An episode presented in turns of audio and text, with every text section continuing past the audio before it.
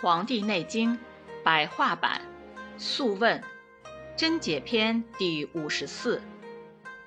皇帝问：“我想听您对九针的解释和虚实补泻的机理。”岐伯说：“针治虚症当用补法，针下应有热感，因为正气充盛，则下针必定发热；针治实症当用泻法，针下应有凉感。”因为邪气消散，则下针必定发凉；血液内有积聚已久的邪气，则当针刺放出恶邪。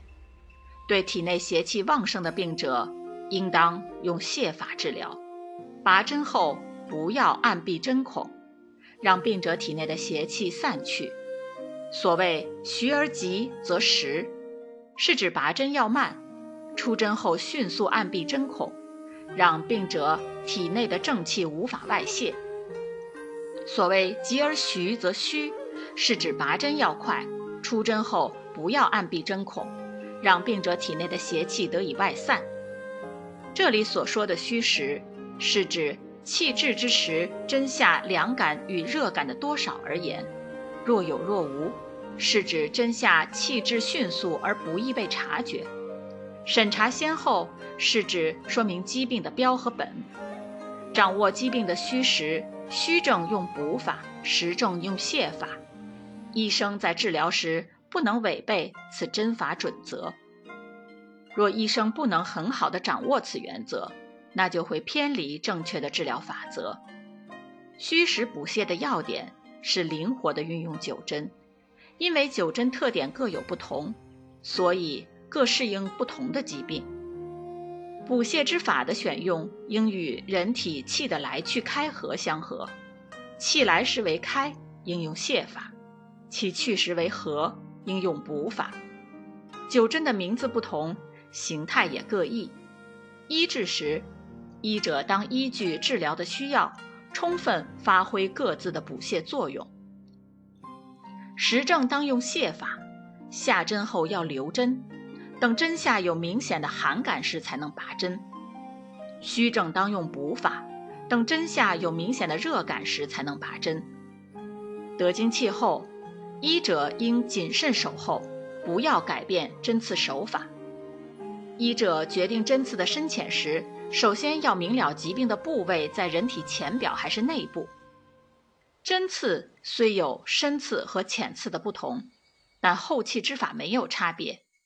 行针时，应如临近深渊般小心谨慎；持针时，其手应像抓着老虎般坚定有力；下针时，思想不可分散，应当集中注意力观察病人，不能左右张望。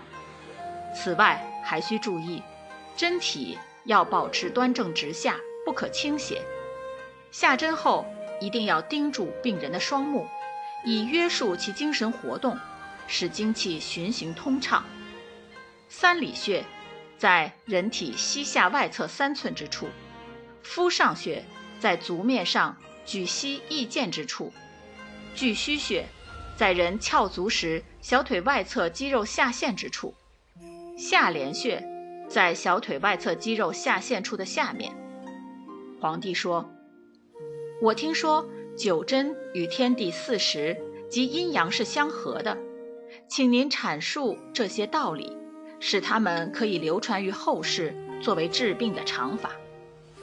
岐伯说：一天、二地、三人、四时、五阴、六律、七星、八风、九野，人的形体各部分与这些都是相对应的，针具也应与人体的不同疾病相合，被制成不同的样式。所以有九针之名。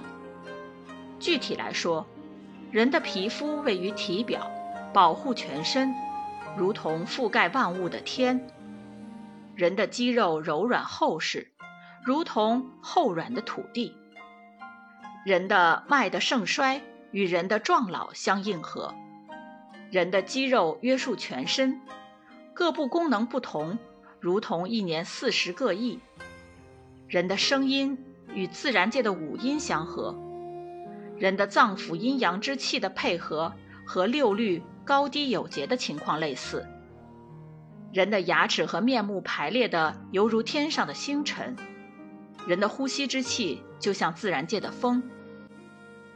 人的九窍三百六十五络遍布周身，就像自然界的众多河川纵横交错地分布在九州的土地上。因此，九针之中，第一针叫缠针，用以刺皮；第二针叫圆针，用以刺肉；第三针叫滴针，用以刺脉；第四针叫风针，用以刺筋；第五针叫做披针。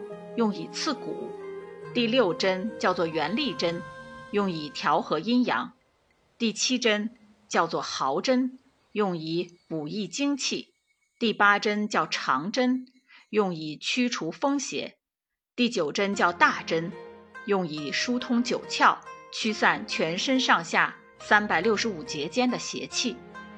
这就是所谓的九针，各有其效用和适应病症。